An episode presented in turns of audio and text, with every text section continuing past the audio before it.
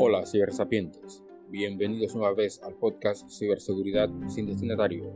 Pónganse cómodos e iniciemos. En esta ocasión les hablaré sobre retar al ciberdelincuente. Muy probablemente sea una mala idea.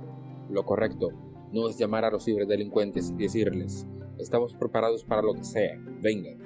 Lo correcto es estar preparados para cuando el ciberdelincuente haga acto de presencia con esto no hablo de una varita mágica, les hablo sobre saber qué hacer cuando los sistemas de nuestra empresa sean penetrados y comprometidos por un ciberdelincuente.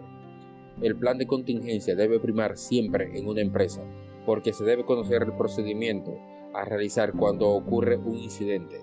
Por otro lado, e igual de importante, hay que tener capacidad de análisis de vulnerabilidades para poder conocernos nosotros mismos, para que de esa manera llevar a cabo el plan de contingencia.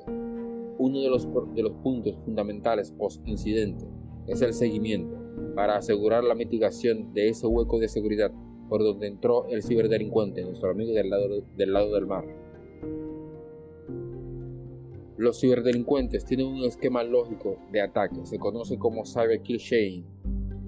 Este esquema tiene siete pasos primordiales, son reconocimiento, preparación, distribución, explotación, instalación, comando y control y acción sobre los objetivos.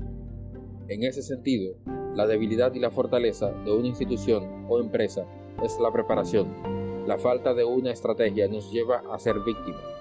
Recuerden, sean seguros al navegar por los mares de Internet.